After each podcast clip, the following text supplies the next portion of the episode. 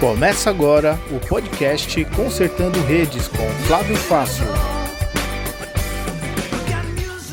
Olá, estamos de volta com o Consertando Redes. E o tema da nossa série atual é Dias Melhores Virão. Falar de dias melhores indica que há dias piores. Todo mundo passa por dias difíceis. Aliás, a Bíblia conta a história de pessoas que passaram por dias difíceis. E todo mundo que passa por dias difíceis anseia por dias melhores. E é sobre isso que nós vamos conversar. Com a melodia, ele me encontrou, me cercou com a canção que me libertou dos meus inimigos, dos meus medos, me salvou. E eu não sou mais escravo do medo. Eu sou filho de Deus. Você já passou por dias piores? Você está passando por dias piores agora? Eu tenho duas perguntas para você. Quando a gente está passando por dias piores, como a gente pode ter esperança de dias melhores? Olhando para a palavra de Deus, em Romanos 15, 4, nós aprendemos o seguinte: Tudo que está nas Escrituras foi escrito para nos ensinar, a fim de que tenhamos esperança. O que a Bíblia está dizendo é o seguinte: aquilo que está na Bíblia foi escrito para nos dar esperança. Então, como é que a gente pode ter esperança de dias melhores quando a gente está passando por dias piores? Quando a gente vai à palavra de Deus. Se você tem esperança ou você está precisando ter esperança para dias melhores, vá às Escrituras. Mas eu tenho uma segunda pergunta. Nos dias melhores, como é que a gente se prepara para enfrentar dias piores? Pense sobre isso. O segundo livro de Samuel começa com a narrativa que mostra Davi vivendo dias melhores. Do capítulo 2 ao capítulo 10, Davi vive um tempo bom. O capítulo 1 mostra Davi chorando, lamentando a morte de Saul. Mas do capítulo 2 ao capítulo 10, Davi vive um tempo bom, um tempo de vitórias, um tempo de realizações. A carreira de Davi deslancha. No capítulo 2, nós vemos que com 22 anos, Davi se torna eh, rei de Judá, que seria aquela região sul da terra de Israel. No capítulo 5, com 30 anos, Davi se torna rei de todo Judá e Israel, ou seja, as dez tribos do norte aceitam Davi também como rei e ele unifica o país. Davi está prosperando, Davi está vivendo seus melhores dias. No capítulo 5 mostra que o Senhor estava com ele. Olha só que interessante. Capítulo 5, versículo 10, o que o texto diz. E Davi ia ficando cada vez mais forte, porque o Senhor, o Deus Todo-Poderoso, estava com ele. O rei Irão da cidade de Tiro enviou embaixadores a Davi. Ele mandou toras de cedro e também carpinteiros e pedreiros e eles construíram um palácio para Davi. E assim Davi entendeu que o Senhor o havia confirmado como rei de Israel e que, por amor ao seu povo, estava fazendo o seu reino progredir. E então nós chegamos no capítulo 7. O capítulo 7 do segundo livro de Samuel é um capítulo muito bonito. É um capítulo muito especial. Porque nesse capítulo a gente vê, primeiro, Deus falando com Davi e Davi orando ao Senhor.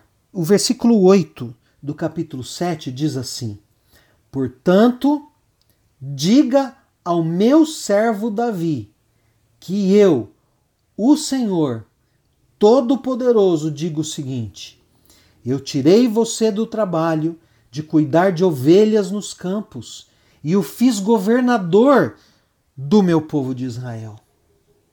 Estive com você em todos os lugares por onde tem ido. E conforme você foi avançando, eu o defendi de todos os seus inimigos. Eu farei com que você seja famoso, tão famoso quanto os maiores líderes do mundo. Escolhi um lugar para o meu povo de Israel e o fiz morar ali, onde eles viverão em paz. Desde que entraram nesta terra, eles têm sido atacados por povos violentos, mas isso não acontecerá mais. Eu prometo que livrarei você de todos os seus inimigos e que lhe darei descendentes. E quando você morrer e for sepultado, ao lado dos seus antepassados, eu colocarei um dos seus filhos como rei e tornarei forte o reino dele. Será que ele construirá? Será que ele construirá um templo para mim? E eu farei com que os seus descendentes governem para sempre. Eu serei o pai dele, e ele será o meu filho. Quando ele errar, eu o castigarei como um pai castiga seu filho. Porém, não retirarei dele o meu amor, como fiz com Saul, para que você pudesse ser rei. Você sempre terá descendentes, e eu farei com que o seu reino dure para sempre, e a sua descendência real nunca terminará. E eu acho muito bonita essa palavra que Deus eh, chama o profeta Natan e diz para Natan transmitir a Davi. Então Deus mesmo está testemunhando para Davi de tudo que Deus fez na vida dele, de tudo aquilo que Deus vinha fazendo, do trabalho que Deus eh, estava fazendo, do cuidado, do livramento de Deus, das promessas de Deus, as bênçãos de Deus, tudo isso estava na vida de Davi. E Deus manda dizer isso a ele, possivelmente para ele se lembrar disso no futuro. Mas é interessante que a partir do versículo 18 desse mesmo capítulo, Davi ora a Deus. E há uma oração tão linda que eu gostaria de ler para você. O rei Davi entrou na tenda sagrada, sentou-se e orou assim: Ó oh, Senhor meu Deus, eu não mereço tudo o que fizeste por mim no passado, e a minha família também não merece. E como se as bênçãos do passado ainda fossem poucas, agora estás fazendo promessas a respeito dos meus descendentes no futuro e deixaste um, um homem ver isso, ó Senhor meu Deus. O que mais posso te dizer? Tu me conheces, pois sou teu servo. Era o teu desejo e propósito fazer isso. E tu me deixaste saber de todas essas grandes coisas. Como és grande, ó Senhor nosso Deus! Não há ninguém igual a ti. Como temos ouvido dizer, somente tu és Deus e não existe outro. Não há nenhuma outra nação na terra como o teu povo de Israel, que libertaste para ser o teu próprio povo. Tu te tornaste famoso e fizeste grandes e maravilhosas coisas por eles. Tu libertaste o teu povo do Egito e expulsaste as outras nações e os seus deuses conforme o teu povo ia avançando.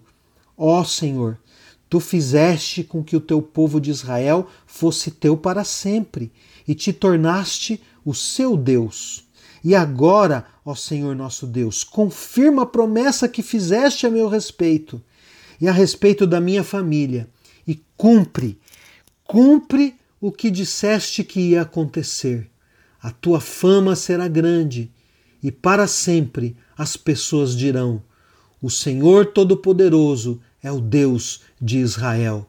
E tu farás com que sempre haja reis entre os meus descendentes. Senhor Todo-Poderoso, Deus de Israel, eu tenho coragem para te fazer esta oração, porque revelaste a mim, teu servo, que farás com que os meus descendentes sejam reis. E mais, tu, ó Senhor, me fizeste esta maravilhosa promessa, e as tuas promessas sempre se cumprem, porque tu és Deus. Eu te peço agora que abençoes os meus descendentes, para que eles continuem a ter sempre a tua proteção. Tu, ó Senhor meu Deus, prometeste isto, que a tua bênção esteja com os meus descendentes para sempre. Linda a oração de Davi. É interessante que Davi está vivendo dias melhores, mas nesses dias melhores ele não abandona Deus. Ele não esquece de Deus. Davi, nos seus dias melhores, cultiva o seu relacionamento com Deus com gratidão, com reconhecimento. Ele olha para trás e ele se lembra de tudo que Deus fez na sua vida. Davi está em comunhão com Deus. Davi anda na presença de Deus, mesmo quando tudo vai bem. Vamos tomar essa lição de Davi para nós neste momento. Que nós possamos andar com Deus no momento difícil e que possamos andar com Deus também nos momentos bons, nos dias melhores. Que essa seja uma lição para mim e para você. Mas esta série ainda não acabou. Nós vamos voltar com a continuação. Dias melhores virão.